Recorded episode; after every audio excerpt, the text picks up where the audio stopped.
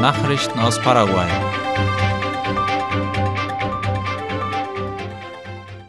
Zwei mutmaßliche EPP-Mitglieder sind festgenommen worden. Zwischen Montag und Dienstag sind zwei Personen verhaftet worden, die angeblich zu der Gruppe gehörten, die am 23. Oktober Mitglieder der Sondereinsatztruppe FETC angegriffen und zwei Indigene getötet hatte. Darüber berichten IP Paraguay und Ultima Hora. Es handelt sich nach vorläufigen Informationen um Ronaldo Armoa und Estanislao Cabrera, teilte der Sprecher der FETC Luis Apesteguía auf einer Pressekonferenz im Hauptquartier der Kommandozentrale für interne Verteidigung CODI mit Armoa und Cabrera waren von Bewohnern der Gegend als Mitglieder der selbsternannten Volksarmee EPP identifiziert worden. Apesteguía betonte, dass die Ermittlungen zur Klärung des Sachverhalts und der Beteiligung der jetzt inhaftierten Personen noch andauern. Mario Abdo reist nach Spanien. Wie die staatliche Nachrichtenagentur IP Paraguay schreibt, ist Präsident Mario Abdo Benitez gestern nach Madrid in Spanien gereist. Auf seiner Agenda stehen Treffen mit König Felipe VI., mit dem spanischen Präsidenten Pedro Sánchez und mit Vertretern des Wirtschaftssektors. Neben dem Präsidentenpaar reisten unter anderem auch der Außenminister Julio César Arriola, die Minister für Industrie und Handel Luis Castiglioni und für Tourismus Sofia Montiel sowie der Sicherheitschef des Präsidenten Aníbal Díaz in die spanische Hauptstadt. Paraguayischer Musiker wird seiner Geige beraubt. Der Musiker César Fletcher hat den Diebstahl seiner professionellen Geige gemeldet, wie Ultima Hora berichtet. Die Anzeige erfolgte über die sozialen Netzwerke des Künstlers, wo er die Internetnutzer um Hilfe bei der Suche seines Instruments bat. Fletcher ist Berufsmusiker, Mitglied des Symphonieorchesters des Nationalkongresses OSIG und Geigenlehrer am Nationalen Musikkonservatorium CONAMU. Er erzählte den Reportern, dass er in einem Bus von Ciudad del Este nach Asunción unterwegs gewesen war, als ihm seine Geige gestohlen wurde. Das Instrument stammt aus dem Jahr 1996 und wurde von einem Geigenbauer in Budapest hergestellt. Der Wert der Geige liegt bei etwa 6000 US-Dollar, umgerechnet circa 44 Millionen Guaraníes. Agrarbildungszentrum erhält modernes Gewächshaus. Das landwirtschaftliche Ausbildungszentrum San Isidro Labrador, kurz SEASIL, in San Ignacio im Departement Misiones hat von der Regierung und dem Wasserkraftwerk Yasureta ein modernes Gewächshaussystem sowie Betriebsmittel für die Gartenbauproduktion bekommen. Laut IP Paraguay ist das Zentrum eine staatlich subventionierte Einrichtung, in der 82 Jugendliche aus verschiedenen Teilen von Misiones und anderen Departementen ausgebildet werden. Neben dem Gewächshaus mit Bewässerungssystem wurde auch eine Bodenfräse mit einem 1000 Kilogramm schweren Transportwagen, eine Motorspritze, Pflanzenkübel, Saatgut, Pflanzenschutzmittel und Düngemittel gespendet. Fundación Vision startet neues Diabetesprogramm. Gestern, am 1. November, fand in Fernando de la Mora im zentralen Klinikum der Stiftung Fundación Vision die offizielle Einführung des Programms Media statt.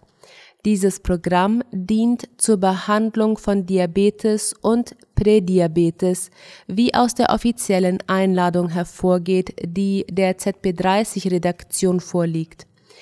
Im Zusammenhang mit dem Media-Programm bietet die Stiftung auch andere Dienstleistungen an, wie Ernährungsberatung, Psychologie, Beratung für körperliche Aktivität und Zahnmedizin.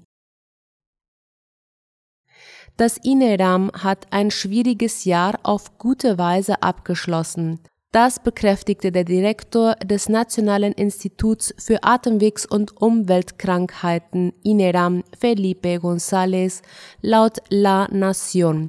In diesem Zusammenhang sprach er über die Situation im Gesundheitszentrum und sagte, dass es in den letzten 15 Tagen keine Fälle von Covid-19 gegeben hatte. Der letzte Fall sei ein stationärer Fall im nicht kritischen Bereich gewesen, so González. Er erwähnte auch, dass die Verträge mit dem Personal abgeschlossen seien. Es sei ein schwieriges Jahr gewesen, aber durch die Genehmigung des Haushaltsplans von Seiten der Zweikammerkommission und der Exekutive konnte das Jahr erfolgreich abgeschlossen werden. Durch den Ausbau verschiedener Krankenhäuser könne man besser auf die Nachfrage der Patienten reagieren, so der INERAM-Direktor. Derzeit bereite man sich darauf vor, dass um diese Jahreszeit die Fälle von Mücken übertragenen Krankheiten zunehmen, wie Dengue, Chikungunya und Zika. Demnächst soll ein Wirtschaftskongress in Paraguay stattfinden. Darüber informiert La Nación. Die Schule der Absolventen in Wirtschaftswissenschaften organisiert den Wirtschaftskongress 2022 mit dem Ziel, das Bewusstsein für innovative Themen aus diesem Bereich zu schärfen. In diesem Jahr lautet das Hauptthema Mechanismen zur Abschwächung der wirtschaftlichen Rezession nach der Pandemie, der Klimaprobleme und des Krieges. Es wird also analysiert, wie sich diese Situation auf unser Land auswirken und welche Maßnahmen getroffen werden können, um die Auswirkungen abzuschwächen. Die Konferenz findet am 4. November am Hauptsitz der Schule in Asunción statt. Zu den weiteren Themen gehören die Analyse und die Maßnahmen der Geldpolitik und ihre Auswirkungen auf unser Land, die Inflation in der gegenwärtigen Wirtschaftslage, die Entwicklung der Großstädte, die internationalen Auswirkungen der wirtschaftlichen Rezession und die globalen Entlastungslinien. An den Gesprächen beteiligen sich unter anderem der Wirtschaftswissenschaftler Carlos Fernández Valdovinos, der stellvertretende Wirtschaftsminister des Finanzministeriums Ivan Haas, der Wirtschaftswissenschaftler Carlos Carvalho und der Präsident der paraguayischen Zentralbank José Cantero Sierra. Nachrichten aus aller Welt. Bolsonaro äußert sich zum Wahlausgang. Fast zwei Tage hat sich der abgewählte Präsident Zeit gelassen. Dann trat Jair Bolsonaro vor die Presse und hat sich erstmals nach seiner Niederlage bei der Stichwahl zum Präsidentenamt öffentlich geäußert. Wie unter anderem die Deutsche Welle schreibt, bedankte sich Bolsonaro bei seinen Wählern in einer vom Fernseher aus dem Präsidentenpalast in Brasilia übertragenen Rede. Dabei betonte er lediglich, er habe und werde sich weiterhin an die Verfassung halten. Zu seiner Niederlage äußerte er sich nicht explizit. Sein Stabschef Ciro Nogueira sagte im Anschluss, der Präsident habe die Amtsübergabe an Wahlsieger Luis Inácio Lula da Silva autorisiert. Zuvor hatte Kommunikationsminister Fabio Faria der Nachrichtenagentur Reuters gesagt, Bolsonaro werde die Wahl von vergangenem Sonntag nicht anfechten. Seit der Wahlnacht hatte Brasiliens abgewählter Staatschef geschwiegen. Sein langes Schweigen schürte Befürchtungen, er könnte seinem US-Vorbild Donald Trump folgen und das Wahlergebnis nicht anerkennen, womit die brasilianische Demokratie auf eine schwere Belastungsprobe gestellt worden wäre. Kubas Touristenvisa nur 90 Tage gültig. Das kommunistisch geführte Kuba hat deutlich länger gültige Touristenvisa eingeführt. Seit heute werden die Visa für 90 statt für 30 Tage ausgestellt und können zudem einmal um dieselbe Dauer verlängert werden, wie Tourismusminister Juan Carlos Garcia Granda laut dem ORF vorab mitgeteilt hatte. Der Karibikstaat ist auf den Tourismus angewiesen, um Devisen einzunehmen. Dadurch soll seine Wirtschaft wieder angekurbelt werden, die enorm unter den Folgen der Coronavirus-Pandemie sowie unter weiter verschärften US-Sanktionen leidet. Das Ziel, im laufenden Jahr 2,5 Millionen Touristen anzuziehen, musste Kuba am Mittwoch allerdings nach unten korrigieren. Die Regierung in Havanna rechnet nun mit 1,7 Millionen Touristen im Jahr 2022. Bisher seien etwa eine Million Besucher gekommen. 2019, vor Ausbruch der Pandemie, hatten mehr als 4,2 urlaubende Menschen den Karibikstaat besucht. Russland steigt wieder in Getreideabkommen mit Ukraine ein. Erst Samstag setzte Russland das Getreideabkommen aus und vollzieht jetzt wieder eine Kehrtwende. Russland nimmt nach Angaben des Verteidigungsministeriums in Moskau seine Teilnahme an dem Getreideexportabkommen mit der Ukraine wieder auf. Der türkische Präsident Recep Tayyip Erdogan teilte laut der deutschen Welle mit, Russlands Verteidigungsminister Sergei Shoigu habe zugesagt, dass die Vereinbarung noch ab Mittwoch wieder befolgt werde Russland und die Ukraine hatten sich unter Vermittlung der Vereinten Nationen und der Türkei Mitte Jahr auf das Abkommen verständigt, das trotz des tobenden Krieges ukrainische Getreidelieferungen per Schiff durch einen Schutzkorridor im Schwarzen Meer ermöglicht. Am Wochenende setzte Russland nach Drohnenangriffen auf seine Schwarzmeerflotte seine Teilnahme jedoch aus und erklärte, man könne nicht mehr für die Sicherheit garantieren. Die Getreideexporte haben einen großen Einfluss auf die globalen Lebensmittelpreise, vor allem ärmere Länder hängen davon ab. Unterdessen warnten die Vereinigten Staaten vor iranischen Raketen für Russland. Man sei besorgt über die Möglichkeit, dass der Iran Russland mit Boden-Boden-Raketen beliefern könnte, sagte John Kirby vom Nationalen Sicherheitsrat der USA. Es sei aber noch keine bestätigte Tatsache, dennoch sei der Iran mit der Lieferung von Drohnen an Russland bereits daran beteiligt, unschuldige Ukrainer zu töten, sagte Kirby weiter.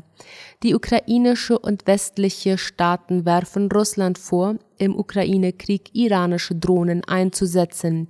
Der Iran aber bestreitet Drohnenlieferungen an Russland. Petro und Maduro vereinbaren engere Zusammenarbeit. Die Präsidenten Venezuelas Nicolás Maduro und Kolumbiens Gustavo Petro haben sich gestern in Caracas darauf geeinigt, in Bereichen wie Wirtschaft, Handel, Migration und binationale Sicherheit enger zusammenzuarbeiten. Darüber schreibt die Deutsche Welle. Es war das erste Treffen nach fast vier Jahren. Die Staats- und Regierungschefs unterzeichneten eine gemeinsame Erklärung, deren vollständiger Inhalt zwar nicht bekannt gegeben wurde, die aber einen Teil der besprochenen Punkte enthält. Laut Maduro beinhaltet die Erklärung eine umfassende Überprüfung der Handels- und Wirtschaftsbeziehungen sowie neue Schritte in Richtung einer vollständigen und sicheren Öffnung der Grenzen. Es wird auch eine bessere Zusammenarbeit angestrebt zwischen der Tochtergesellschaft von Petróleos de Venezuela S.A. in Kolumbien Monomeros und dem venezolanischen Petrochemieunternehmen Pekiwem. Nach der Ermordung von fünf Polizeibeamten wurde in einem Teil Ecuadors der Ausnahmezustand verhängt. Bei mindestens 13 Angriffen von Drogenbanden wurden am Dienstag in Ecuador fünf Polizisten getötet und zwei weitere verletzt, wie die Deutsche Welle meldet. Daraufhin wurde in den beiden Provinzen die am stärksten von der mit dem Drogenhandel verbundenen Kriminalität betroffen sind, der Ausnahmezustand ausgerufen. Ich rufe den Ausnahmezustand in den Provinzen Guayas und Esmeraldas aus und verhänge eine Ausgangssperre von 9 Uhr abends bis 5 Uhr morgens, sagte Präsident Guillermo Lasso in Radio und Fernsehen. Die Maßnahme tritt ab sofort in Kraft und soll 45 Tage dauern. Sie wurde angesichts der schweren inneren Unruhen erlassen und erlaubt es dem Präsidenten, die Streitkräfte einzusetzen, um die Ordnung wiederherzustellen. Soweit die Mittagsnachrichten am Mittwoch. Auf Wiederhören.